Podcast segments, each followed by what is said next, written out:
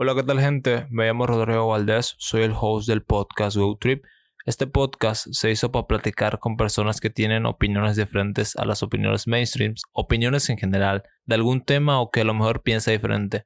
Soy una persona muy curiosa y me gusta saber opiniones o puntos de vista diferentes y no solo invitarlos y ponerlos en contra de la pared, sino abrir un diálogo con esas personas para informarnos y darnos cuenta que hay diferentes tipos de opiniones en el mundo. Espero que te guste este episodio como me gustó a mí hacerlo. Y nada, ayudarías mucho al podcast a seguir creciendo si le puedes dar clic en seguir en el botón que te sale ahí arriba. Y espero que disfrutes este episodio. Adiós.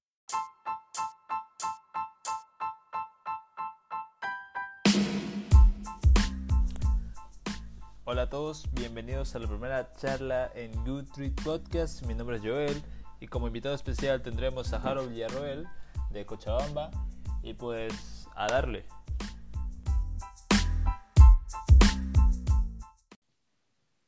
Ahí está.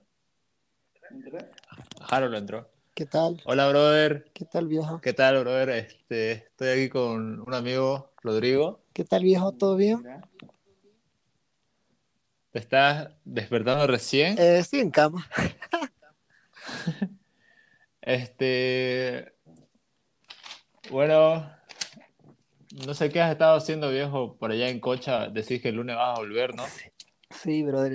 En realidad tenía que estar eh, ya hoy día en Santa, pero está peligrosísimo acá. Entonces el lunes en la madrugada voy a viajar porque hay menos gente viajando. Puta, porque la- el aeropuerto parece como si fuese la terminal el fin de semana, viejo. Sí, viejo, está re duro todavía que el lunes ya vuelve toda la normalidad, supuestamente. Sí, pues y precisamente por eso tengo que volver, porque tengo trabajo allá y todo. Pero no quisiera volver viejo, sinceramente, porque acá está más suave que allá. Sí, allá ya está normal, creo todo. Eh, Estamos en cuarentena, pero me refiero a que no puedes comparar, digamos, dos mil casos diarios con 20 casos acá, digamos. Obviamente que, que la cantidad de la población es distinto y demás, pero puta, ah, da miedo, viejo. Ya ahorita ya yo estoy viendo a familiares, a gente conocida que le está pasando. Sí. Este. Comencemos con la, Metámosle con la entrevista, metámosle con la charla. Este, primero que nada, gracias por aceptarme. La entrevista este es mi primer episodio con vos. Buenísimo. Este, estoy aquí con Rodrigo Solís. No sé si lo conoces. Sí, sí, lo Eh, saluda, saluda. Hola, hola, hola, Hola, hola. Bla- hola, Blader. Este, sí, este, la primera pregunta que le hago a la mayoría de los skaters es ¿qué te inspiró a andar en skate y si te puedes acordar tu primer flip? ¿Cómo fue? Ya. Puta, llevo patinando 20 años. Con este año 2020 ya son 20 años. Pero, ¿qué me ha llevado a, entrar a la escena? Sinceramente te digo, hay algo que a todo mundo digo, que el skate eh, tú no eliges. No sé si te pasa a ti. A mí siempre me ha pasado. El skate te elige porque una vez que tú te hayas subido a la patineta y la hayas pasado tan bien, te quedas con algo en la cabeza que, que cuando dejas de patinar, ese algo te viene, es un bichito y que dejas y, y estás viendo todo lo que pasa en tu cabeza o donde tú estés, lo ves una pista de patinaje. Yo lo veía así, o sea, todo cuando yo dejaba de patinar o o, me pasaba una lesión o algo, todo, todo, absolutamente todo era para mí una pista de skate. Entonces, creo que el skate elige, yo nunca lo he elegido, eh, jamás pensé que yo iba a patinar, la verdad, porque en toda mi vida he hecho un montón de deportes, he sido selección ah, de, de, mi, de mi ciudad Cochabamba, en, fútbol, en básquet, en boli, es, he, entra, he entrenado en la, en la selección de la Aurora, del Bilster, en fútbol, pueden creer, he corrido en motocross, he corrido en bicicross, he hecho natación, he hecho muchas disciplinas antes de conocer el skate. Y el skate viejo ha llegado a mi vida, como te lo dije, ¿no? Me, ha elegido, porque muchas veces uno piensa que, ah, ya me gusta patineta, todo el mundo tiene una experiencia en patineta, pero, pero vivir de, patinar, vivir patinando, vivir la escena y, hacerte la vida patinando es otra cosa, ¿no es cierto? Entonces, pienso que cuando yo tenía nueve, diez años, eh, he visto lógicamente amistades patinar, porque toda, mi, toda, mi, toda la vida mi padre lo ha vivido en, Estados Unidos con toda mi familia, entonces la escena yo la tenía cerca, siempre estaba allá y acá viviendo, entonces el, en Los Ángeles, por ejemplo, donde vive mi padre, es una ciudad donde ha nacido el skate, entonces en los años 60, 70 ha sido una revolución total. Entonces yo cuando yo cuando estaba, te estoy hablando de los 90, cuando yo estaba allá en Los Ángeles, en Estados Unidos, eh, yo era niño, tenía 9, 10 años, pero yo ya tenía el conocimiento. Entonces ya algunos amigos patinaban y así, así poco a poco he subido a mi patineta. Me acuerdo que he, evolucionado muy rápido. Yo a los dos, tres días yo ya estaba haciendo ollie, a los cuatro días yo ya estaba saltando, a los cinco días yo ya me enteré que había, había ruedas profesionales, tracks, me enteré un poco más al mundo. Hablé con mi padre y le dije, mandame una patineta original que aquí estoy hueveando. Entonces, pucha, fue un trámite porque al traer la patineta trajeron, pasaron casi dos, tres meses porque en ese entonces tenías que hacer un pedido y, tenías que esperar que venga alguien de Estados Unidos, no podías traer nada, no había patinetas, no había nada. Entonces, pucha viejo, al final de cuentas creo que a las dos semanas, tres semanas yo saqué mi primer flip porque como te digo, se me agarró tanto, me agarró tanto que, que a los al, al, mes, dos meses, yo ya le ganaba a, mi amigo que me estaba enseñando y creo que le compré hasta su patineta, no me acuerdo muy bien, pero así fue mi primer flip viejo a las dos semanas. Wow, viejo, dos semanas un flip, Yo más un año, viejo. Hay otros que tres años y más. Es que como siempre te digo, o sea, yo, yo, yo constantemente trato de hablar, nutrirme de gente que vive de la escena, tengo amistades muy cercanas que son profesionales, que, que, te puedo decir que viven de marcas y demás, y yo trato de hacer muchas cosas aquí en Bolivia en ese sentido, y es eso, ¿no? Yo llego al fin con esto, o sea, yo no vivo de, de que el skate es competencia, del skate que quién es el mejor, o sea, simplemente vivir de patinar, vivir de disfrutar un deporte, vivir de que, de que haces bien las cosas, de poder mostrar una imagen, porque al final de cuentas las grandes marcas quieren eso, pues no, o sea, una imagen. Entonces tú tienes que tener un, conjunto de eso y pues ese es el fin, al fin de que yo siempre llego es de que el skate, tú no vas a elegir el skate como deporte porque tú vas a ver mucha gente estancada. Yo veo tres, cuatro, cinco, seis años, chicos, chicos que ni siquiera pueden remar, pero no es por ello, simplemente es que el skate no te va a elegir a ti.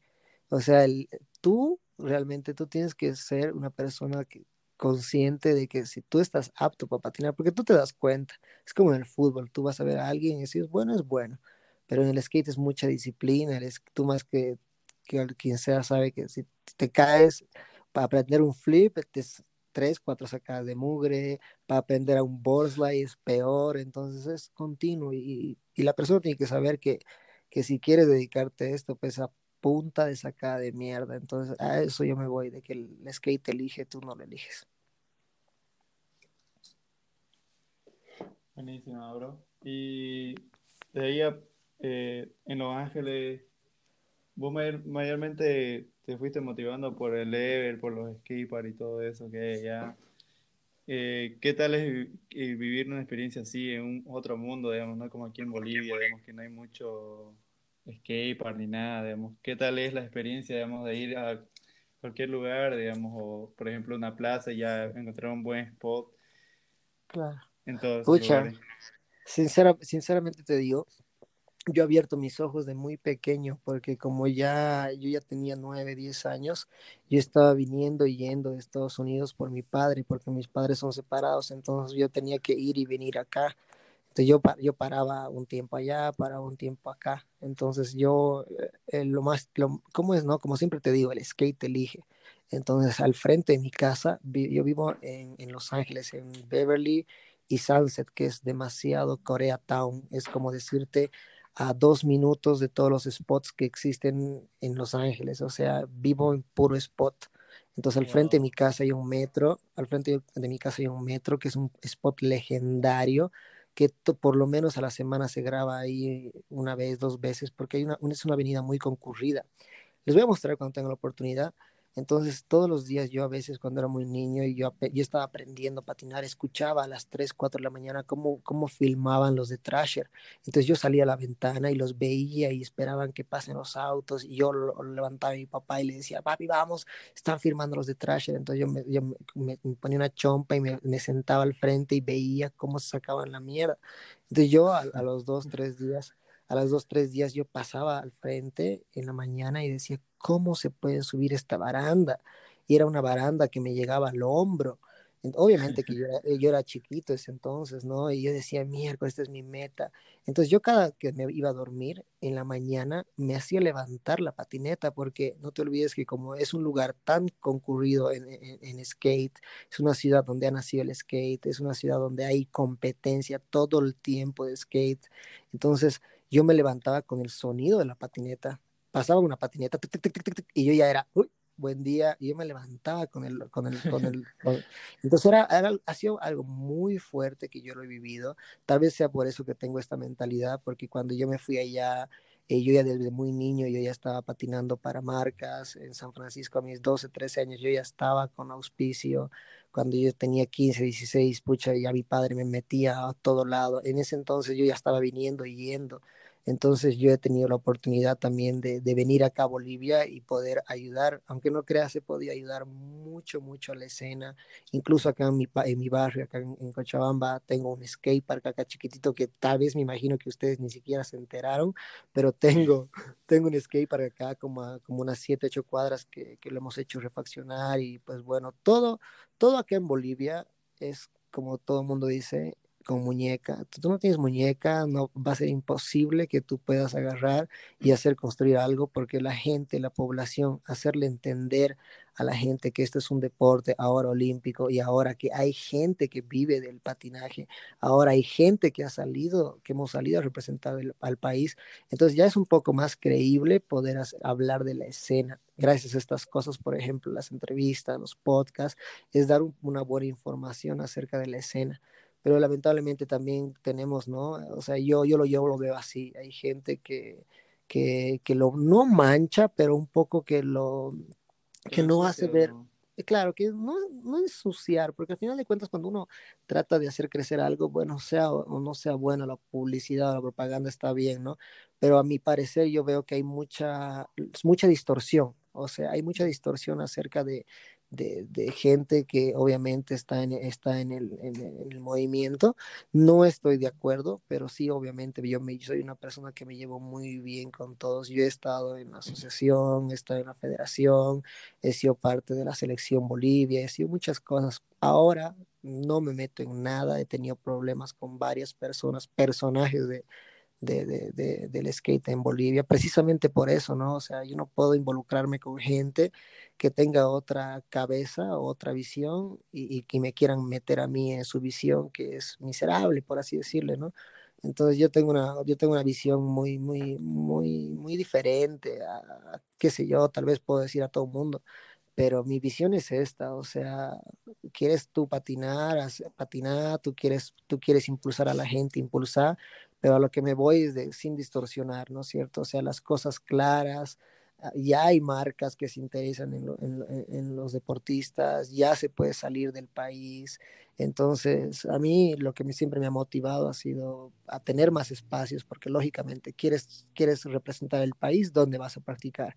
Ese era mi choque porque cada vez que yo venía de lo de yo venía a mis 12, no, venía a mis 14, 15 años, venía saltando gradas de tubos de 12, de tubos de barandas de 12 gradas, barandas de 13, 14 gradas y vengo acá y no encuentro una baranda ni de 3, 4 gradas. Entonces, ese era mi ese siempre ha sido mi choque, o sea, esa era la huevada que la evolución lo, lo tapas ahí, ubicas, es una frontera.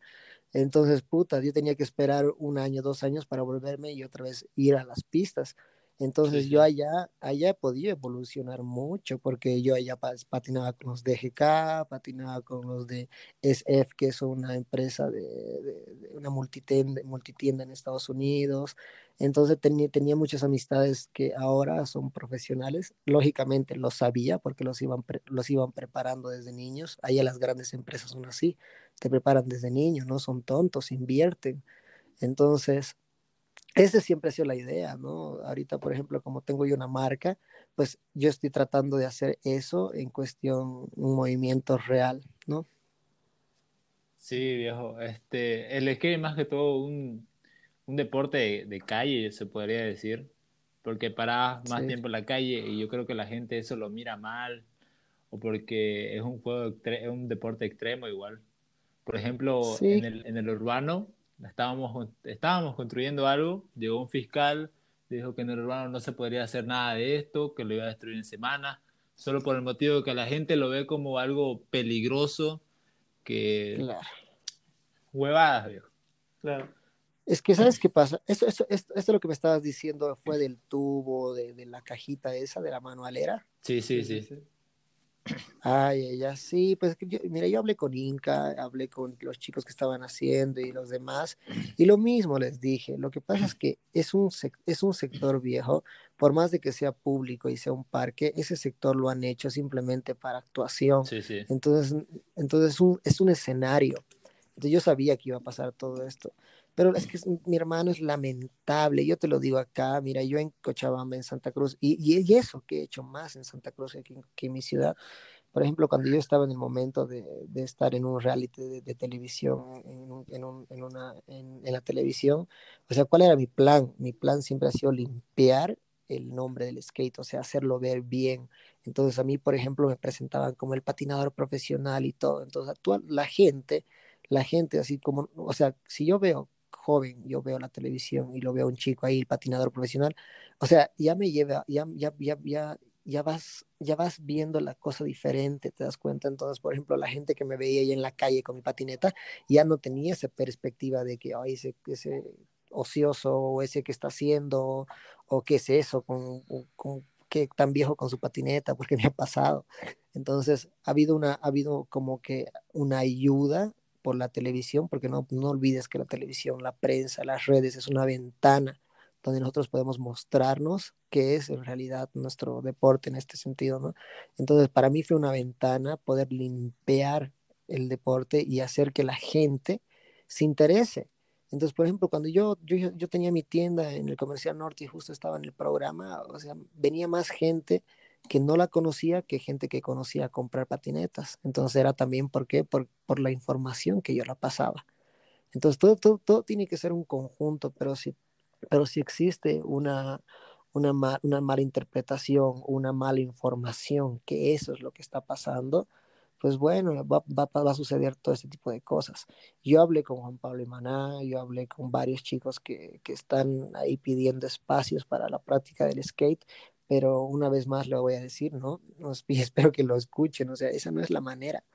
Cuando, cuando tú te encuentras en un país tercermundista como es Bolivia, que su visión para comenzar no son los deportes y, peor aún en estas épocas que ahorita todo el mundo estamos viviendo, pucha, a costas de querer buscar salud, o sea, es imposible que va a querer el gobierno dar un espacio o algo cuando la gente se está muriendo. Entonces, ¿cómo tú tienes que actuar en un país que está así tercermundista? Es simplemente, mi hermano, acomodarte a todo lo que dicen los desgraciados del gobierno, ubicas. Porque si no, si tú vas a hacer lo que, lo que han tratado de hacerlo, sí, la, la intención es buenísima, mi hermano. ¿Para qué? Es buenísimo porque no tenemos dónde mierda ir a patinar. Pero esa no es la manera, viejo. La anterior vez cuando han cuando, cuando Juan Pablo sacó, creo, un, sacó en su Facebook de que el gobierno primero le aceptó, después le rechazó y ahora no, y que aquí, que allá, hay más vueltas por el parque. Eh, Juan Pablo salió puteando, hablando malas palabras y la gente ahí abajo, qué tal y cual. Y sinceramente te digo, mira, yo, yo conozco gobernantes y van a ver ese tipo de conversaciones. ¿Tú crees? Así te digo una pregunta tú seria. ¿Tú crees que le van a ayudar? No, viejo. No, pues mi hermano, ¿por qué? Porque todo existe, existe un protocolo, todo existe ir a tocar puertas. Lamentablemente no olvidemos que estamos en un país tercermundista. Eso significa que la información de, de, de los países potenciales nos llega tres años después, o sea, o, o, más. Hay países que ni siquiera saben dónde existimos o qué país o qué idioma hablamos, viejo. A mí me toca siempre cuando estoy fuera del país no piensan que soy boliviano, no piensan que hablo español, no piensan que hablo inglés, no piensan peor aún que existe el skate en Bolivia. porque tienen la idea de que son cholitos, Evo Morales, cocaína, droga, eso es Bolivia, viejo. Así es Bolivia.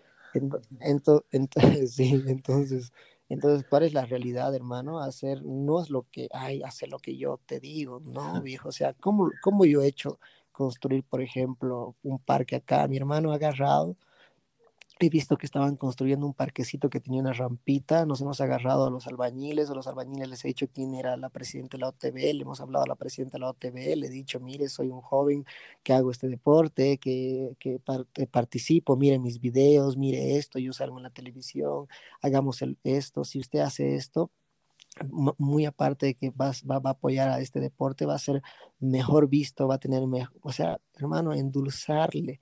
Y así pasó, y así, mi hermano, sin necesidad de ir con, con alcaldes ni nada, ¡pum! Lo hemos hecho hacer eso. Entonces, igual el, el, Ollantay, por ejemplo, el parque acá de Cochabamba, ¿cómo ha sido? Ha sido una lucha, porque acá no te olvides que nos han quitado el parque del niño. Hace como 10 años teníamos nosotros el parque del niño, donde nosotros patinábamos ahí. Era un parque buenísimo. Sí, teníamos de pucha, mi hermano, ¿quién no ha ido ahí? Yo me acuerdo, tengo, tengo, tengo flashes cuando yo, yo fui con rollers, yo fui con bicicleta, he ido con patineta, porque era un, era un ícono esa pista que tenía muchos años. Entonces, cuando, cuando han destruido esta, esta pista, la alcaldía quedó que iba a dar un espacio, pero mi hermano, nuevamente vamos a la realidad. País, país tercermundista, país que no le va a interesar, o sea, olvídate, quedamos al último. Me acuerdo que bloquearon, incluso hicieron un montón de cosas. Yo en ese entonces yo estaba estaba entre, me venía y iba. Yo estaba entre Estados Unidos y Bolivia en ese entonces. Yo estaba de presidente de la asociación en Cochabamba. Entonces, con Filio estábamos.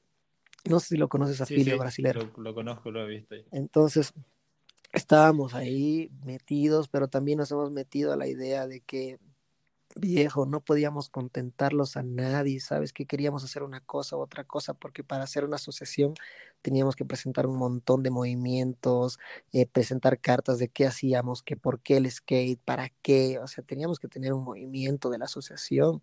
Entonces, pucha viejo, ni eso querían hacer, era un desastre. Entonces nosotros decidimos, bueno, irnos personalmente yo decidí pucha, levantar las manos y hacer todo por mí, porque yo estaba perdiendo mi tiempo, estaba perdiendo plata y aparte me estaba haciendo de enemigos por querer contentar a todos. Entonces, bueno, dije, no, yo lo único que quiero es patinar y ya.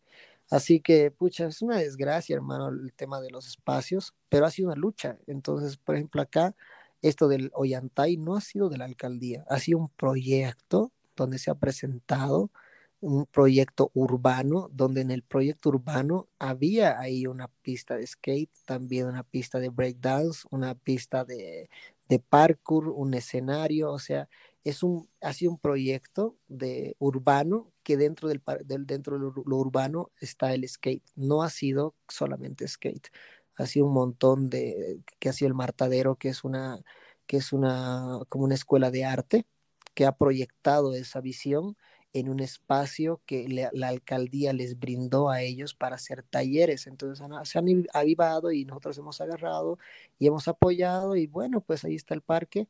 Mm, no es tan grande si lo has visto, ni pequeño, pero bueno, mira, yo, yo por ejemplo he ayudado hasta a pintarlo, hermano, yo lo he pintado, em, pucha, hemos hecho de todo. Por eso te digo, o sea, es un, es, si alguien quiere hacer algo, algo así de bonito, por ejemplo, lo del parque este, el urbano, y yo había hablado con algunos chicos, yo tenía un proyecto con, con, un anterior auspiciador con el que trabajaba, que es Reactor, que me daba, que me daba dinero para que yo apoye mi deporte. Yo tenía un espacio donde les dije, chicos, tengo una, plaza donde podemos ponerle rampa, podemos ponerle tubo, podemos ponerle todo, y nosotros como empresa vamos a hacer un basurero de un energizante y ese va a ser nuestra donación como para un skate plaza. Yo ya había hablado con los de la OTB, del barrio y me aceptaron en Santa Cruz, solamente que se me acabó mi contrato y pues pucha, ya, ya, ya no pude hacer más. Pero como te dije, ¿no? Pucha, la desgracia es de que yo perdí mucho dinero, tiempo, viejo, por tratar de, de, ayudar a la gente y más que todo mi deporte y sin recibir un, nada a cambio, pero la pena es esa, ¿no? O sea, pucha que tienes que tener primero una visión, una misión y también un equipo, ¿no? Lamentablemente que acá todo el mundo quiere hacerse ver como el gran protagonista y lo cagan todo, o sea, esa es la huevada. Así que pues bueno, por el momento lo que yo he decidido es agarrar y, y patinar, hermano, y me vale todo. Este, oye viejo, dejando un poquito este tema, este, ¿cómo empezó PHB, Blood Skate Shop, tu tienda de la, de la mutualista? Está re loco. Uy, hermano, te voy a contar cómo empieza todo esto. Yo tenía 10 añitos, 10 años, y yo estaba, yo tengo, un, yo tengo un mejor amigo que se llama Sergio Arauz Revilla. Sergio Arauz Revilla es el sobrino del Revilla, del alcalde de La Paz. Es, una es una familia sumamente bien posesionada. Lo más chistoso es que resulta que a sus 9, 10 años, mi mejor amigo, sus padres se separan y por ende eh, se quedan sin un poco de dinero y yo estaba en ese entonces eh, entre que me venía y me iba a Estados Unidos, así que entra un nuevo a mi colegio, a mi curso, se llama Sergio y entra pues no el chico y sumamente sumamente choquito así de, de dinero parecía pues no y mi colegio mi colegio sí era era bueno pero no era pues el mejor ubicas o sea era bueno era era un colegio particular todo bien pero no era pues el top, digamos, como él, el que, en el que estaba él. Pero a él lo, lo trajeron ahí porque, porque era un colegio donde estaba bueno, no estaba tan caro y bueno, pues ya, ya, que entre, ¿no? Y habían muchos que estaban viniendo de su colegio, así que se entró y lo presentan y, se sienta al lado mío. Y desde ese entonces, hermano, se convirtió en mi mejor amigo y el chico a sus 10 añitos agarra y me dice, empieza a dibujar, hacía mucho graffiti, te estoy hablando a sus 10 años, él hacía mucho graffiti. Entonces yo nos íbamos a las ropas usadas, en esos entonces estaba comenzando las ropas usadas. Yo quiero que sepas que yo nunca he dejado de utilizar gorras, yo toda mi vida he utilizado gorras. Entonces a mis 10 añitos nos compramos eh, gorras de la ropa usada, me acuerdo, blancas nos comprábamos. Y yo le hacía pintar toda la frente de las gorras camioneras, le hacía pintar mi nombre. Y él agarraba y me lo pintaba tridimensional y con óleo y con colores y con de 3D y con patinetas y con todo. Y yo tenía mis gorras únicas en el colegio a mis 10 años. Entonces a, mis 11 todo el mundo ya sabía que era pues eh, que él me las hacía las gorras, ubicas, porque él se la pasaba. Usted era, era un arte, mi hermano. Entonces me las robaban las gorras, las regalábamos, me las decomisaban. Y hasta que un día agarra y me, amigo, me, me viene con unas iniciales, una, una gorra blanca con unas iniciales que decía PHB. Y me dice, yo ya ese entonces, yo ya patinaba yo llevaba mi patineta al colegio, ya, ya había un movimiento. Y en ese entonces eh, yo ya agarraba, y sabes qué es lo más chistoso, que hay varios de, de varios de, de, mi colegio, no sé si lo ubicas al Paulo de La Paz. Paulo, mm, Paulo. No me suena. No, me suena. es, un, es un paseñito que también, un, paseño, un paseño old schoolero, que él cuando yo tenía 10 años, él tenía sus 6, 7 años, él estaba en kinder, me acuerdo, algo así. Y él de, a, uno de, como un poco de ellos, me acuerdo que ya él ya va patinando sus 15, 17 años igual en este entonces, yo lo veía de niñito y él lo ha visto de cerca toda la evolución, entonces mi amigo me regaló la, la gorra con mi inicial, PHB, y me dice, puta, ya no le vamos a meter tu nombre, le vamos a meter simplemente tus iniciales, listo, y así ha, ha ido pasando el, el tiempo, teníamos 14 años, ya aparecieron los celulares, eh, me acuerdo que teníamos ya filmar, yo ya filmaba. Entonces mi amigo agarró y me lo empezó a hacer el logotipo de PHB y era una patinetita. Entonces ya cuando yo me iba y venía de Estados Unidos, un día yo fui a una, a un skate shop en San Francisco, donde eran mis amigos, eran mis amigos los, los, tipos, ya sabían que yo iba y venía, patinaba. Yo patinaba también con su, con su team, con ellos yo tuve uno mis primeros tours que ha sido por todos Los Ángeles. Entonces, la cosa es que llegué a la tienda y, el dueño me dice, ¿qué es lo que le pones a tus videos? yo ya le ponía PHB y el logotipo, ¿no? Y le dije, es mi amigo, mi amigo que me lo ha puesto y es más que todo para que me reconozcan que soy yo. Ah, qué, bueno. Y así pasó los años, hermano, y un día me vinieron a decir de que ellos tenían un, una, ellos tenían una marca, una empresa, una empresa de que hacen todo tipo de, de accesorios, ropa, gorras, souvenirs, todo, todo, todo. Y me dijeron, mira, me encanta lo que estás haciendo, te voy a regalar, te voy a regalar 10 mil productos y promocionalo, quiero que saques tu marca. Entonces yo tenía mis 16, si no me equivoco, 17 años. Y, bueno, pues eh, tratamos, no, miento, ya tenía mis 20, 20, años, porque no, no pasó, no, no, no pasó así. Sí, ya tenía mis 20 años. Yo, yo dije, ya, pues de una la hagamos. Entonces, agarré, diseñamos el, la, la, gorra, los colores, primero fue el plomito y todo. Ah, antes, de, antes de diseñarlo todo, Sergio Arauz ya salió bachiller, ya había salido profesional y todo, y él lo que ha hecho de mi marca, que cuando él salió profesional fue su tesis, mi marca. Entonces, el proyecto de tesis de este mi amigo fue, su mar fue mi marca. Entonces, lo más chistoso es de que cuando, saca, cuando, cuando él se graduó, se fue, él se fue a España, se fue a un montón de países a trabajar, él seguía con la marca. Entonces, mi marca, por ejemplo, con todo el, todo el transcurso del tiempo que está pasando, es una evolución no se va a quedar, por ejemplo, con PHB, se va a quedar simplemente con el logotipo, el logotipo va evolucionando. Entonces, ha sido un proyecto de tesis donde la evolución de la marca tiene un, tiene un fin, te das cuenta, tiene un proyecto, tiene una proyección. Entonces, eso le agradó al chico, nos regaló productos y pues bueno, ha nacido eso, hemos empezado a regalar. Yo vine acá a Bolivia, me hicieron notas por todo lado, periódico, porque había sido el, soy el primer, el primer eh, eh, deportista extremo al tener una marca boliviana. Después te cuento que hay otro que tiene, que es un jugador de fútbol americano que está auspiciado para Under Armour, un, un Kamba, que es jugador de la, de la, de la NFL. Yo, yo, yo recién me había enterado.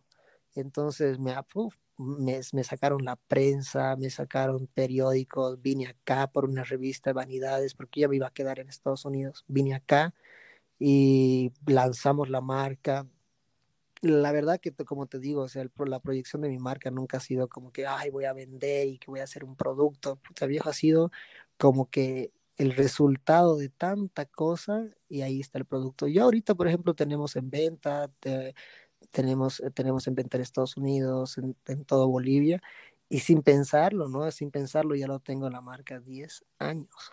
Entonces, cuando yo me, cuando, cuando vine a promocionar mi marca, a Bolivia Santa Cruz me agarró Unitel y querían que yo entre a calle 7, me acuerdo. y, te estoy hablando la primera temporada, te estoy hablando hace 8, 9 años. Entonces, lo más chistoso es que yo dije, bueno, a ver, quiero ver los sueldos o demás. Y lo vi y la verdad no me llamó la atención porque es muy poco dinero para, para, para tanto show, digamos. Entonces, bueno, me fui otra vez y en ese transcurso he, podido hacer un poco más de movimiento, ¿no? O sea, ya más serio porque ya estaba más grande, ya estaba patinando más fuerte, ya me conocía la gente. Mi padre también, por ejemplo, yo y mi papá somos de las personas de que veíamos algo, nos metíamos. Yo me he metido al de un tour, he estado en demostraciones de Nike SB, he estado, he, he trabajado para Monster en Estados Unidos. O sea, he hecho mucho, mucho, mucho, mucho sin darme cuenta que el tiempo estaba pasando, viejo, sinceramente. Y ya cuando volví, eh, me agarró PAT. Me agarró PAT, me dijo que, que si quería estar en un programa y ahí no lo pensé y ahí dije, pues ahí es el punto donde yo quería abrir mi tienda y boom, lo abrí sin pensarlo porque ya me estaba quedando en Santa Cruz y también vi que había un movimiento, ¿no? Pero bueno, así fue, hermano. Así salió lo que es mi marca PHB y Shop. Ya, bro, ahora te hago una preguntita. tal vez te va a gustar o no sé. dale, dale. Mm, ¿Qué sentiste vos? A ver, como dijiste que muy niño tuviste oficiadores, ¿qué sentiste? A ver, que te digan, hola Harold, mira, vos sos buena onda, mira, patinas bien y todo. Mira, a partir de ahora te voy a auspiciar. ¿Qué fue lo que sentiste cuando te dijeron eso? Sinceramente, muy pocas personas me han dicho eso. solamente, solamente, solamente, lo recibía por, por, por, por, aprecio. Incluso eh, no puedo, no puedo menospreciar a la gente que más ha, metido plata a mí, ¿no? Hacia mi familia, porque el, alguna vez si ustedes logran hablar con mi padre o con mis hermanos, ellos te van a decir que yo, yo valgo arriba de sus 100 mil dólares, porque yo realmente hice una inversión para mi familia, ¿no? Porque el hecho de, el hecho de estar de aquí para allá, de allá para acá, eso significa dinero y de dónde venía todo eso, ¿no es cierto? No viene de auspicios, porque si tú ahorita hablas con grandes profesionales, te van a decir lo mismo, o sea, los grandes profesionales ganan lo mínimo con un esfuerzo tan grande, pero es porque porque quieren estar en eso hay una competencia muy fuerte en el skate. Entonces, puta, a mí, a mí realmente, mi familia que me ha ayudado demasiado, mis primeros auspiciadores, las tiendas que me han regalado una parte, me acuerdo, hermano, cuando yo tenía 12 añitos, un, un, un, un, amigo Jefferson me agarró, me regaló dos patinetitas, dos, dos maderas nuevas, así amarillas, era de la, de la tienda. Y, y yo no podía creerlo, pues hermano, porque uno era dinero 40 dólares por lo menos la madera, ya eran 80, y dos era que no había dónde comprarlo. Entonces era una, era un aprecio bastante, ¿no? Era un aprecio bastante, porque acá en Bolivia, cuando yo tenía una patineta, me tenía que durar 3, 4, 5 meses, porque si no, ¿de dónde la conseguía? ¿Dónde, de, dónde tenía que patinar? O sea, yo, yo conozco amigos que, que, lo sol, que soldaban una plancha y lo empernaban a la patineta partida, viejo. Yo tenía amigos que, hermano, patinábamos con cualquier huevada. Ahora cuando veo a chicos que se hacen problemas de sus medidas o de que su, no tienen pop, brother, no tienes idea cómo, cómo nosotros patinábamos. Yo patinaba con una tabla de verdad un año, así, pero hasta que ya no tenga más nada, viejo, parecía un, me acuerdo que yo lo hacía similar como un lápiz de, como un recién, recién tajado, así las patinetas bien punta, viejo. Solamente te lastimaba esa huevada. Entonces, oh. pucha, el valor llega desde ahí, ¿no? Desde la primera persona que, que, te ha regalado un rodamiento. O sea, pucha, ya, y ahora sí ya hablamos empresarialmente. Pucha, mi hermano, hace como tres días acabo de cerrar con un energizante que, que, que ahora te puedo decir que que ya estoy con frutos, ya gracias a Dios, si te has podido dar cuenta, ya tengo auspicios, ya puedo, ya puedo prácticamente vivir de patinar, estoy ahorita patrocinado para una marca de agua, tengo incluso productos de esta de belleza que me están regalando, eh, tengo amigos, contactos de, dentro de empresas que, que podemos hacer y ayudar a gente, incluso al movimiento del skate ya no tanto tampoco, yo, ya no busco tanto, sinceramente, empresarialmente, como para meterle y decir, ay, apóyenme ellos y el mejor, eh, hermano, hay mucho talento, hay mucho talento, pero siempre yo digo que es un conjunto. Si yo tengo una marca que la tengo, yo no voy a ir a un chico que simplemente patine. Por ejemplo, ahorita, ahorita ya han, entrado a, patinar para mi marca el Joyce y ha entrado Gustavo Cuñapé. Entonces, y no, yo no los he elegido, mi hermano porque ahora mi marca, los mi marca ahora, por más de que yo sea el dueño de la marca, eh, ya estamos con un, con un equipo de, de, marketing y publicidad donde yo no lo yo no yo no dirijo nada donde yo no veo fotografías yo simplemente soy una persona más un rider donde a mí también me exigen a mí también me piden fotografías. Entonces hemos llegado a un punto donde queremos hacerlo profesional incluso va a llegar un momento donde si yo no estoy apto para mi marca, pues bueno, va, hay otras personas que van a entrar. Esa es la idea principal, porque si yo no, porque si yo no funciono, pues tiene que ser así, la marca tiene que evolucionar.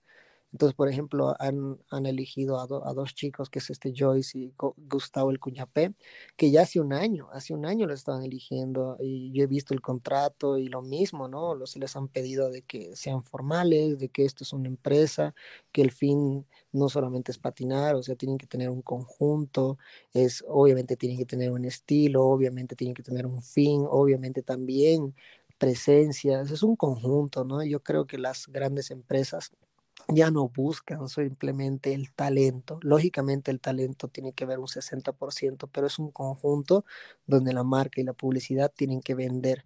Entonces tú para tener eso, y yo prácticamente me, preparo para eso, ¿no? O sea, gracias a Dios, por ejemplo, las marcas no me van a buscar solamente porque hago un flip. O sea, puta viejo, tienen que vender, ¿no? O sea, y bueno, desde ahí, desde ahí ya viene la preparación, pues, ¿no? O sea, ya, yo ya también me cuido, me cuido bastante lo que es el físico. No te voy a decir que me encanta hacer imagen, detesto, por más de que lo veas así, no me agrada, porque más me gusta que me llamen por el talento que por otra cosa, pero he llegado al punto de entender al manejar mi marca de que es así. Los manejos de las marcas no, no va a ser porque tú seas talentoso, simplemente tienes que cumplir un conjunto de cosas que la marca quiere hacer para vender a un público. Vos cuando ves a alguien y querés patrocinar a alguien, ¿ves qué, qué es lo que más le resalta que tenga? sinceramente no quería yo, yo, yo ya no, yo no patrocino. Pero si, si patrocinarías, digo. Cuando hemos, claro, cuando hemos patrocinado, por ejemplo, los primeros que han sido, eh, no sé si te acuerdas, Gollum y Augusto de Ferrari. Pucha, mi hermano, yo, yo te puedo decir que, que, que el, uno de los mejores skaters y completos que tiene Bolivia es Augusto de Ferrari. Augusto de Ferrari, mi hermano, muy aparte que tiene, o sea, es muy técnico, tiene una visión distinta, ¿no? Entonces la visión que él tiene es extranjera. Cuando tú lo pones a patinar, él no es el clásico boliviano. Tú, tú, tú pones a patinar a un boliviano y no es por malo, viejo. Es, eh, parece competencia, es como que quién hace más, quién, quién, quién está más fuerte o quién le está ganando. Entonces el, el, hecho de que tú tengas esa cabeza, ahí ya viene mal. La competitividad, hermano, es la peor absurda para la evolución de un deporte.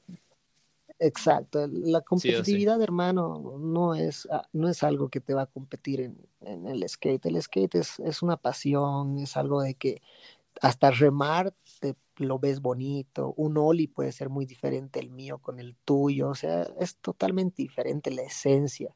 Entonces yo te puedo decir de que lo principal que veo en alguien es la técnica, el pensamiento, mi hermano. Ahí va lo principal. Yo veo el pensamiento, ¿no? Por ejemplo, a, a Cuñapel anteriores me dice el Gustavo, ¿por qué me estás patrocinando? Y yo le he dicho, no, mi hermano, yo no te estoy patrocinando.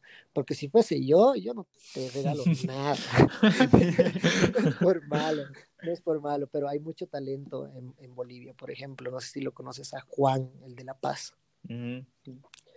Puta, mi hermano, ese chico, ese chico tiene un futurazo y a mí me da pena porque está pasando el tiempo y, ya tendríamos que tener gente que, que, está viviendo de su pasión, ¿no es cierto? A estas alturas de la vida ya tiene que haber gente, ¿no? Sí. Que viviendo de su pasión, pero lamentablemente también esa es la desgracia.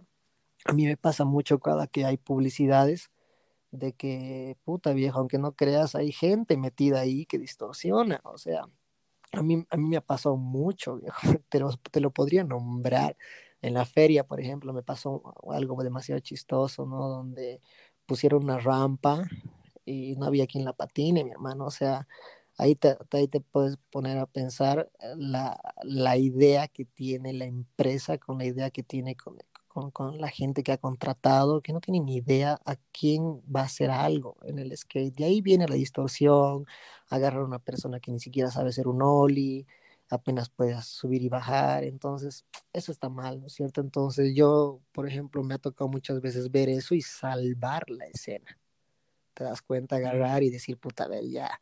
Todo eso está muy mal. Tenemos que dejar un poquito hacer entrar a, las nuevas generaciones, a los nuevos talentos. Y si yo veo que hay un chico que la está rompiendo mejor que yo, pues, pues por supuesto, miren chicos, vayan, vayan a hacerle con él porque la rompe.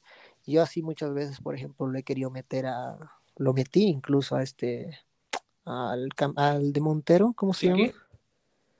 Al chiqui, al chiqui, por ejemplo, cuando cada que, había alguna publicidad o algo, necesitaban algo, yo les decía, hay un chiquito en Montero que no solamente, pues, o sea, patina bien, el chiquito se, se, ve bien, es bien parecido, es súper simpático y lo va a hacer bien, y bueno, pues lo han tomado en cuenta en varias cosas.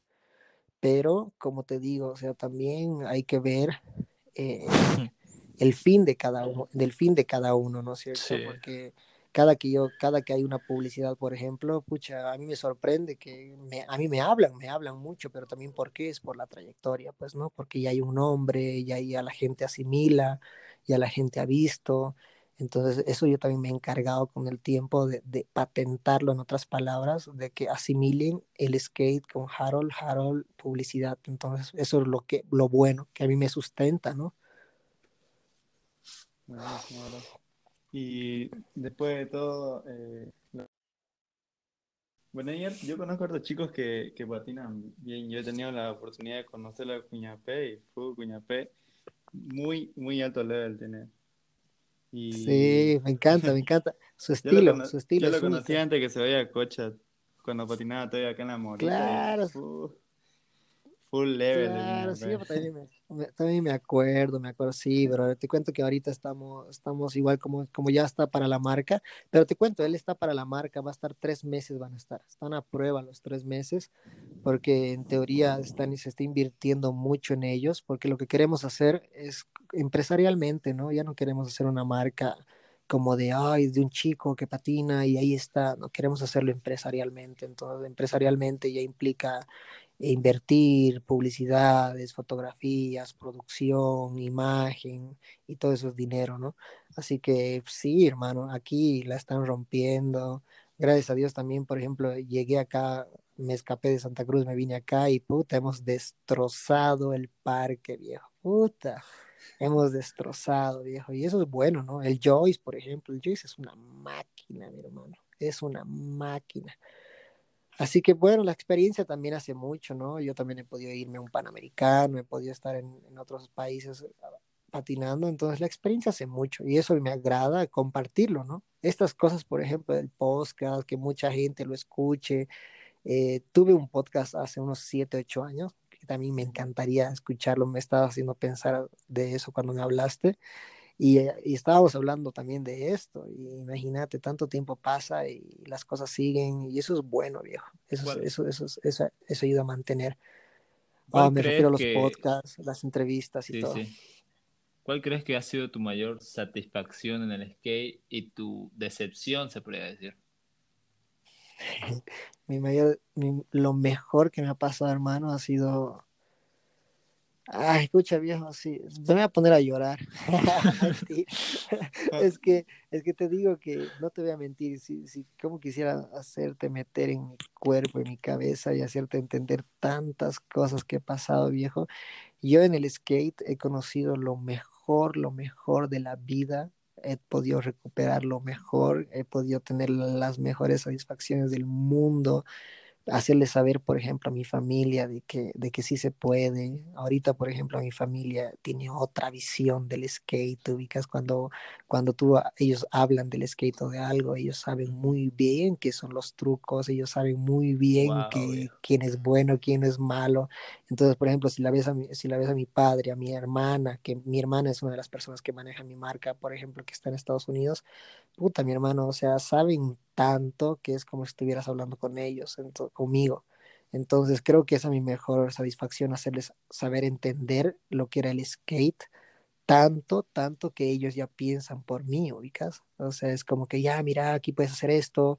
Incluso en Estados Unidos, en la casa de mi hermana, se trasladaron al frente de un skate park y ahí dicen que vamos a armar un skate shop. O sea, la visión siempre está ahí porque las he metido en su cabeza desde niño. Entonces es lo mejor, hermano, de que te apoyen de algo que, que tú no lo creías, porque nadie creía, mi hermano. A mí nadie me ha creído. A mí nadie me ha creído. Entonces, entonces el, el, la satisfacción pura ha sido esa. Entonces, de que de poder hacer de poder hacer de poder hacer entender que la que la familia, pucha, hermano, estaban totalmente totalmente de acuerdo conmigo. Eso ha sido la mejor parte. Y la peor, viejo, la peor ha sido, pucha, ale- alejarme también, ¿no? Alejarme de, de- de mi familia, tomar decisiones de estar lejos, viajar solo. ¿O alguna lesión? Eh, uy, mi hermano, si de, les- si de lesiones hablamos, si de lesiones, si de lesiones hablamos, pucha, tengo los tobillos dislocados, las, las dos rodillas, tengo desgarres del ligamento cruzado y frontal, tengo chau diente, chau mentón, tengo mi dedo roto, tengo clavícula fisura- fisurada, tengo muchos desastres, viejo, en mi cuerpo que muy poca gente lo sabe. Pero, por ejemplo, estos, estos tres, cuatro últimos años que he estado acá en Bolivia, puta, le he pasado mal, mi hermano, porque tuve una lesión de desgarre de ligamento donde, donde he estado casi un año sin poder caminar. Muy poca gente sabe eso, viejo. Me han acomodado las vértebras vértebra por vértebra, tú no tienes idea del dolor que he pasado. Entonces llegaba, llegaba al punto donde ya no me importaba si yo iba a hacer un trucazo, simplemente quería subirme al patineta, sentir el viento y la frustración de tener tanta, porque soy una persona que, hermano, tú no tienes idea todo lo que yo hago en el día, tú no tienes idea y a veces me sorprendo, mi misma familia me dice, ¿cómo? ¿Dónde? ¿Cuándo? ¿A qué hora has hecho esto? Pero soy una persona que soy muy hiperactiva, entonces dentro de mi energía y dentro de mi cuerpo y dentro de mi capacidad de que no poder hacerlo, imagínate cómo yo me sentía, viejo. Entonces, a mí, no, a mí no me satisface crear, a mí no me satisface las redes, a mí me satisface patinar, estar en la acción, o sea, sudar, golpearme y no poder hacer eso, puta viejo, le he pasado muy mal. Yo de mis 20 años que patino, por lo menos unos 6, 7 años ha sido de puras lesiones. Mm. puta, Dios. Jodido. Ahora te voy a hacer una pregunta que tal vez te va a leer en el corazón, bro. Gusta, todo me llega al corazón, hermano, todo. ya. ¿Desde que, desde que has patinado, desde que vos decís que vas 20 años patinando, bro, ¿vos has tenido alguna persona así con la que has sido así fiel, fiel amigo? O sea, que has patinado toda la vida con él, una, no sé, yo como, por ejemplo, con Rodrigo, desde que casi he empezado, yo patino con él, digamos, ya son casi tres años y, o sea, yo a patinar con él a todos lados, digamos. Claro. Sí, sí, mira, por ejemplo, es que si te digo de amigos, amigos, amigos, pucha, mi hermano, he perdido varios, incluso te puedo decir que también algunos ya se han muerto. Ay, eh, con, con, la persona que aprendí a patinar, se llamaba Juan Pablo, también Andrés y Sergio, el gato se llama. Entonces, estos chicos, por ejemplo, uno es gringo, que vive en Miami, que puta, ya, ya fue así, se dedicó, ya fui es padre, papá y todo, y era el que tenía más talento, mi hermano, así lo peor de todo.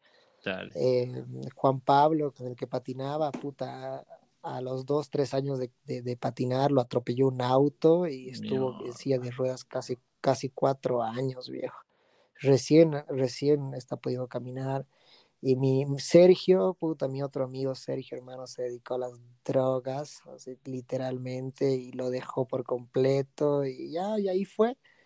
Pero lo que pasa es que en el transcurso de la vida, mi hermano, es un, es un camino donde tú tienes que saber que te van a, te van a acompañar hasta un punto donde, donde, donde, donde su vida llegue, o sea, donde su límite llegue, ¿no? O sea, no, no creas que todo van a ir contigo, o sea, a mí me da mucha pena ser realista, ¿no? Pero tengo mis grandes amigos que, por ejemplo, el que me hizo la marca, no lo veo hace un año, dos años, pero constantemente estamos trabajando para la marca, pero él está ahí, ¿no? Él, él, ha estado ahí, yo creo que desde mi, desde mi día cero, al igual que mis hermanos, mi hermano, viejo, mi hermano es la, la persona que me ha enseñado a correr. Yo manejo autos de mis cinco años, yo corro motos de mis nueve, ocho años.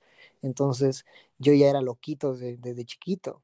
Entonces, era como que mucha gente me ha visto desde niño, ¿no? Desde niño, pero sí, puta, grandes amigos me afecta, mi hermano, a mí me afecta mucho porque, porque tengo acá, por ejemplo, en Cochabamba, yo veo la escena más fuerte acá en Cochabamba y en La Paz que en Santa Cruz, la escena del skate. Entonces acá yo tengo amigos, por ejemplo, el Beto, eh, Rudy, el Rudy que patinamos ya, hermano, yo los conozco más de hace 15 años, los conozco, puta. Tengo, hay chicos que los conozco desde sus inicios, que ellos también me conocen. Pasa que también ya voy patinando hace mucho, ¿no? Son 20 años, ya es toda una vida, ya es toda una vida, así que... ¿Qué, ¿qué, ¿Qué, año crees que, que ha sido donde mayormente todos han es como, el año del esquí en Bolivia, digamos. ¿Qué, ¿Qué, año crees que ha sido donde ha habido harto movimiento, hartos eventos, cosas así? level, digamos, que la gente ha resurgido de, abajo, ya comenzado a subir su level y todo eso. Pasa que, pasa que, mira, sinceramente, si nos podemos poner a pensar en, antiguo, hace, hace tiempo, mucho tiempo, incluso los 90, ya había competencias acá. Ya había competencia. Yo me acuerdo haber participado en un evento de Pepsi el 96-7, si no me equivoco. Oh. Eh, yo tenía, yo tenía pues, brother, te estoy diciendo, nueve, diez añitos, y, en ese entonces el que pisaba fuerte era el gaucho, no sé si lo ubican. Creo que sí, me suena. Paolo Zuccoli, claro, mi hermano, ha sido uno de, ha sido el, ah, puta, para mí, ah, puta, mi hermano. En esas épocas no, tenía, no teníamos, no teníamos YouTube, Con eso te digo Sí, todo. no había Entonces, nada tú tenías, tú, vivo tenías que ver, tú ten- exacto, tú tenías que verlo y descubrir cómo putas hacía eso. Y olvidarte, ¿no? A, a ver, pregun- a ver, preguntale, preguntale y te decían, eh, chango, digamos. Sí, boludo, creo que sí. Para eso no le caes en Laserfed nomás. Exacto, entonces, entonces esa, esa, esa, esa idea, mi hermano, yo me he quedado plasmado, pues no, yo a veces me acuerdo, yo hablo con el gaucho ahora, que él tiene ya sus, debe tener sus 40 años por lo menos, pero en esas épocas, hermano, tenía un Oli que se pasaba un turril, el brother este, así te lo digo. Entonces era increíble. Yo te puedo decir de que, puta, la mej- el mejor momento, yo creo que no ha llegado, ya, porque porque sinceramente te digo, como país tercermundista, lo vamos a vivir, lo vamos a vivir después. Ha sido como, como la vez que nos hemos ido al Panamericano. ¡Wow! Bolivia ha salido a un Panamericano. Luego, los chicos han ido al Street League, brother. Han ido al Street League. O sea, Bolivia ha estado en el Street League. O sea, ¡wow! O sea, ¿qué nos espera ahorita? ¿Sabes qué nos espera, mi hermano? Hacer lo que yo estoy haciendo. Entrenar, prepararte, porque ahorita irte a un mundial o irte al lado de, de Naya Houston a competir es real. Yo he competido con varios, he estado con ellos al lado a lado y ahora es real. Creo que recién vamos a ver algo mejor que, que va a pasar en Bolivia. Porque mal que bien, ha habido eventos, ha habido buenas cosas, proyecciones y demás y cosas que, que hemos querido hacer durante la escena, pero no se ha podido concluir, porque no te olvides también que Juan Pablo Imaná fue a Nueva York a representar, este Augusto de Ferrari Sí, también, también. ha ido a Humanimanía, vos, a. Humanimanía, o sea, sí, incluso por, e- por eso te digo, o sea, mira hace cuántos años te estoy hablando, esto ha pasado hace más de 10 años, entonces ya hay una escena hace mucho, nada más que la gente no se está pre- preocupando y preparando, porque llegó, llega un punto donde tú puedes ser muy bueno, pero mi hermano, tú no puedes competir con gente que está preparada, que está entrenando todos los días. Yo no, yo sinceramente te digo, yo no entreno por quererme verme bien, yo no entreno porque, pucha, eh, quiero mi six pack, hermano, eso, eso va a ser el reflejo de tu sacada de mierda.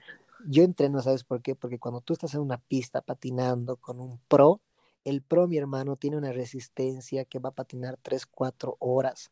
Y tú que tengas tus 3, 4 truquitos, no puedes comparar.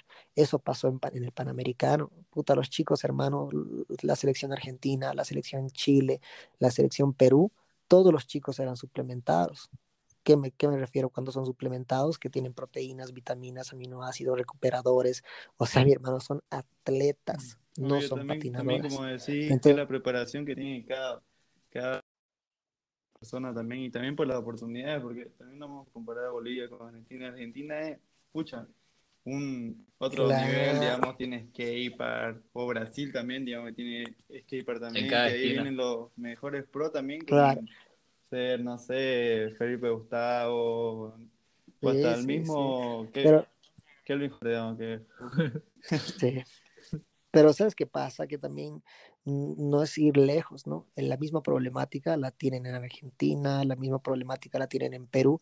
Por más de que tengan, por ejemplo, por más de que tenga Brasil, tenga un representante tan increíble que es Luan, o como es Felipe, o como es Leticia, que personalmente los conozco, te lo digo, o sea, ellos, eh, tú, te estamos hablando como, como país, ¿no? Que tienen referentes pero como persona, mi hermano, te lo digo que ellos también están emputadísimos de muchas cosas. ¿Por qué? Porque ellos, o sea, son atletas, se preparan y todos, pero no te olvides que ellos, viejos, son profesionales, pero que profesionales que se, que se dedican para las marcas, no para su país, porque su país, hermano, recién les está soltando dinero. Esto es nuevo, esto es nuevo en Latinoamérica. No te olvides que Felipe ha tenido que dejar a su familia para ir a vivir a Estados Unidos. Solamente es, es, es fijarse las historias, hermanos. Recién ellos están teniendo dinero. Te das cuenta, recién las marcas están entrando industrialmente, pero a, pata- a patear a todo el mundo. Entonces acá en Bolivia estamos lejos de esa realidad, es, es también pero cerca de la competencia. Exacto, estamos Porque- lejos de la realidad, pero cerca de la competitividad, ¿tú ubicas? También he leído un poco de, también de su historia de Felipe Gustavo. Su padre vendió su auto Claro, brother, brother. Es tema de uno Mi mismo. hermano no, ten- no tenían, no tenían papeles, sí, yo te lo digo, yo si, si yo, si yo, si yo ahorita, por ejemplo, si yo no hubiera tenido la oportunidad de mi padre, porque mi padre me ha dado la ciudadanía americana, yo soy boliviano americano, ¿ya? Entonces, si mi padre no me hubiera dado la oportunidad de, de estar entre allá y acá, yo creo que me, me hubiera dedicado, posiblemente hubiera estado hablando con un profesional futbolista, sinceramente te digo, porque, porque sí, porque es- mi visión fue distinta, ¿no? Porque mis padres sabían que yo iba a ser un, un deportista, no sabían de qué, pero sabían, digamos, ¿no? Porque era muy jodido desde niño. Entonces, el problema era de esa, de que mi visión ha cambiado por el hecho de irme a Estados Unidos porque si no, yo no hubiera sido patinador, viejo. Sinceramente te digo. Entonces, mierda, a mí me sorprende todo lo que está pasando ahorita. Yo ahorita me levanto, mi hermano, y, y tengo tanto para mostrar, ¿sabes? Que tengo un, tengo, con mi novio hablamos, y tengo un museo viejo de tanta cosa que he hecho, con tanta empresa, con tantos recuerdos, con tantas cosas que el skate me ha dado, viejo. Yo creo que vamos a tener que hacer un viejo. Yo no puedo episodio. creer. De una, un me animo. Sí. Viejo, ¿sabes qué? ¿Sabes qué me ¿Sabes qué me encantaría que conozcan, por ejemplo, pucha, el asiento de pura patinetas, mis poleras con las que he estado? Te cuento que tengo muchas anécdotas. Un día estaba en el Down Tour en Los Ángeles. Es que, mi- com- como te dije, yo soy de las personas de que yo veía un evento y yo me metía. Yo he ganado un Best Trick donde Leticia Buffoni me ha hecho ganar, viejo. Hay muchas cosas que ustedes no saben.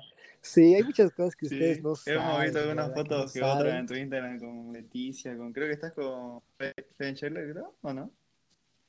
No, no me acuerdo, Ah, pero está- patiné con patiné con Manny Santiago, Felipe Gustavo, Luan, Shegler, Pirot, puta con Shane O'Neill, Mío. Yo me imagino vos Sí, es que llegando lo que pasa es al que como- Con tu nada, y ver a un Shea O'Neill, un triple y crooked. Switch. No. sí, viejo, sí. Lo que pasa es que tampoco es como, como todos piensan, ¿no? Yo los primer, el primer día que llegué al de un tour, por ejemplo, yo me inscribí para amateur, para la demostración, porque tú te puedes, son, hay pre-eventos y eventos principales. Entonces a mí me habían invitado a la presentación de We Are Blood, la película. Ajá, No sé si lo ubican. sí, sí, sí. We Are Blood. La- esa película era el lanzamiento y justo era el lanzamiento de, del de un tour y ahí estaban todos los pros y yo me inscribí al, al amateur. Y bueno, con mi papá, mi papá es odontólogo, gracias a Dios, siempre hemos estado bien. Mi padre, o sea, cuando tú sabes, ¿no? Una persona profesional, pues bueno, vas a tener la, la estabilidad peor en un país tan grande. Entonces mi papá, odontólogo, estábamos en un café, me acuerdo, tomando un café antes de, del evento y pues hechos a los buenos, yo y mi padre, pues no, ahí sentaditos. Y pasó Felipe, Felipe Gustavo y no me acuerdo con quién, con un pro más. Y les hablé, les dije, hey chicos, ¿cómo están? Y tú sabes cómo soy, ¿no? Sum- Sumamente entrador. Me entré, viejo, ¿cómo es tipo mi papá aquí? No sé qué, y ellos no sabían ni quién putas era. Pero yo, yo estaba ahí adentro, o sea, yo ahí, yo, yo, yo era uno más de ellos, te das cuenta, es que la actitud, viejo, sabes que la actitud, yo era, yo era uno más de ellos, así te lo digo, ¿no? Uf, yo estaba con mis, con mis humos en el aire porque yo estaba inscrito y estaba ahí, bueno. Y aparte también tenía mis 20 o 21 añitos, estaba solamente con la idea de que, ah, estoy aquí. Se sentó, hablamos, le conté, mi padre le habló de que incluso le dijo, ah, mira, te puedo hacer tus dientes y esto, o sea, gente común y corriente. Y ya cuando hemos ido a la pista, eh, yo obviamente, puta, para calentar viejo, puta, me he puesto nervioso y todo, pero los vi, los vi y me, sen- me he sentido muy normal porque veía que fallaban, veía que eh, eh, todo es un, todo es una producción, no todos son de una, o sea, ves también talento, como también ves a gente real, ves el esfuerzo que han tenido, te hablan, entonces, pucha, yo también les podía, les he a, a Tori Putwell, a Pirot, todos, todos ellos saben lo de mi marca, saben que existo, saben muchas cosas, porque también he podido hablar como tú, así charlando, diciéndoles que no tenemos espacios, que es una mierda en mi país, que esto y lo otro, mandar saludos, mil cosas, ¿no? Entonces, pucha, viejo, pienso que la idea es esa, ¿no? De romper fronteras, sacarse la idea de que es imposible, Yo desde como hace 12, 13 años ya los he llegado a conocer, he estado en varios, varios eventos, te digo, ¿no? Yo, que yo me metía, yo entraba al internet y decía, ok, en Huntington Beach va a haber una competencia, en, en Venice va a haber otra, entonces yo agarraba y estaba ahí, ahí, ahí, ahí, ahí. Para competencias de niños, de barrios, me metía, viejo. Entonces era la única manera de, de poder hacerme ver, ¿no? ¿Eh? Entonces, incluso ahorita me siento como que puta, podría haber hecho más, más, más, más. Pero también no te voy a mentir, o sea, hay muchas cosas de que no se podían haber hecho. Así que pues me siento bien, sinceramente, porque ya pienso que también con el tiempo que estoy pasando y, y ya, ya tengo el conocimiento más claro, Ahorita, por ejemplo, si tú logras ver todo lo que estoy haciendo, es simplemente me, me, estoy preparando, me preparo, estoy sano, siempre estoy activo, ya no tengo tantas lesiones, me cuido más, hago mucho calentamiento, estiro mucho, ya no me dedico tanto a que, ay, voy a hacer algo nuevo, prefiero perfeccionar lo que tengo. Me he dado cuenta que, pucha, tengo un conjunto de cosas que hacen de que, bueno, pues no solamente trabajo por una marca, trabajo como para 30, 40 marcas. Entonces, bueno, tengo algo bueno, pues, ¿no? Sí, viejo, este, se nos está llegando un poco el tiempo. Contesten la llamada, contesten, contesten la llamada. Este, ¿cómo ves vos el skate en cinco años y vos te ves en cinco años, digo? Mierda. En cinco años. Sinceramente, 2020, 2025, pienso que ya, ya, ya va a haber un equipo bien formado. Eh, no sé si yo estaré, si estaré, me, encantaría estar presente como deportista, pero si es que no estuviera como deportista, me encantaría estar como, como qué sé yo, un preparador físico o una persona que les pueda ayudar mucho, porque pienso que toda la vida la voy a tener en la escena, ¿no? Por el hecho de que tengo la productora, la marca y pues voy a patinar hasta que mis pies no den.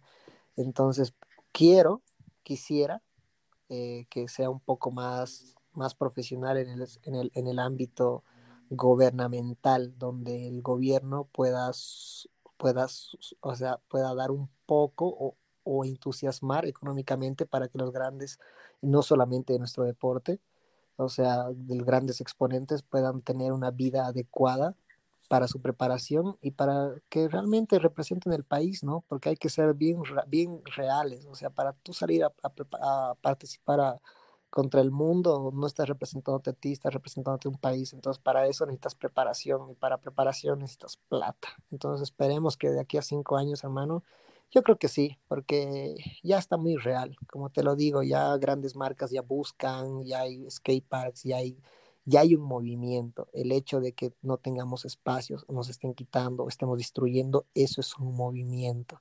Ya hay. Así que yo creo que un poco más también hay que hacer enseriar a las personas que quieran ser profesionales, porque no solamente ver como un hobby, sino que, bueno, chico, tú quieres de verdad ir a los X Games, ok, prepárate, porque ya es real. Sí, este. Todo esto para otro episodio. Tal vez por entre semana vas a poder. Se nos da el tiempo ahorita. Sí. Sí, ¿no? Sí, claro. Cuando quieras, mi hermano, sinceramente. Estoy, a mí me encanta hacer todo ese tipo de cosas porque ayuda mucho a la progresión de, de un deporte. Una, una tenés hartísimas anécdotas, veo, que, que, me gustaría escuchar. Y también mi audiencia, yo creo. Sí, sí, por supuesto, mi hermano. La idea es compartir, ¿no? La idea es dar una buena información y sobre todo también buscar apoyo, viejo. Yo, yo, yo me voy a encargar también porque me encanta todo este tipo de cosas. Eh, quiero, quiero hacer una donación para ustedes, más bien aprovechando esto tengo auspicio de agua, tengo auspicio de energizante, entonces quiero donarles a ustedes para que uh, por lo menos pongan ahí en sus redes que ahí estamos apoyando esta escena. Ahora vamos a ver este, cómo escuchamos cómo te dice donar en Leticia Buffoni. Mentira. Te dijo bueno. Es que es súper anécdota, claro, pues, qué, qué recuerdazo, digamos, puta. Sí, pues. A veces nos preguntamos, mira, chico, sí la gente así, pero debe ser ya normal pues, porque ya vivido con, esa, con ese tipo de gente, digamos, pucha, que tiene un level sorprendente, digamos. O sea, vos, te preguntás, digamos, cómo es ser ellos, digamos, pero eh, como decís, son personas, digamos, te hablan Normal. Normal, Exacto, exacto. Sí, viejo, puta, a mí, a mí lo que yo alucinaba, por ejemplo, que puta, un Paul Rodríguez te esté aplaudiendo, ¿no? O una Leticia Buffon, o una, una Leticia Buffon y no quiera jugar un skate contigo, digamos. O sea, hay muchas cosas que de verdad a mí me ha pasado, me ha pasado, pero también la actitud, ¿no? A mí, a mí me ha ayudado mucho la actitud, viejo, porque si yo, si yo fuese una persona apagada, una persona así, sabes que yo no hubiera llegado a ningún lado, porque con mi actitud yo era que, ¿dónde? ¿Quién? ¿Cuándo? O sea, siempre parador, pero no a la mala, siempre bueno, siempre, siempre tratando de, de, de saber más, de aprender. Entonces, pucha, viejo, ha habido cada anécdota que te digo que se resume en una foto, ¿no es cierto? Pero es una película dentro de todo eso. Mm, Bueno, sería que hasta aquí sería la grabación. Gracias por, por haber aceptado, brother. La ent- No, la buenísimo. Ahora ustedes me van a aceptar. Entretenida. Ahora ustedes me van, me- ahora ustedes me van a aceptar ir a patinar conmigo. Dale. ¿Cuándo nos vamos a patinar? Cuando, cuando llegues a Santa, pues El lunes. ya. El lunes de una, El viejo. lunes, sí o sí. Así. Oye, y lo han destruido. Lo han No, no, no. Lo destruí. Está ahí todavía sí. Ay, hay que aprovechar, hay que, ir a, bordecito. hay que ir a grabar. Vamos el lunes, sí o sí, pues viejo. Sí, al sí o sí. Este, nos ponemos en contacto. Firme, chicos. Sí o sí. Oye, gracias, ha estado muy divertido. Ya. Gracias, Gracias Harold. por tu tiempo, Harold. Dale, bendiciones, chicos.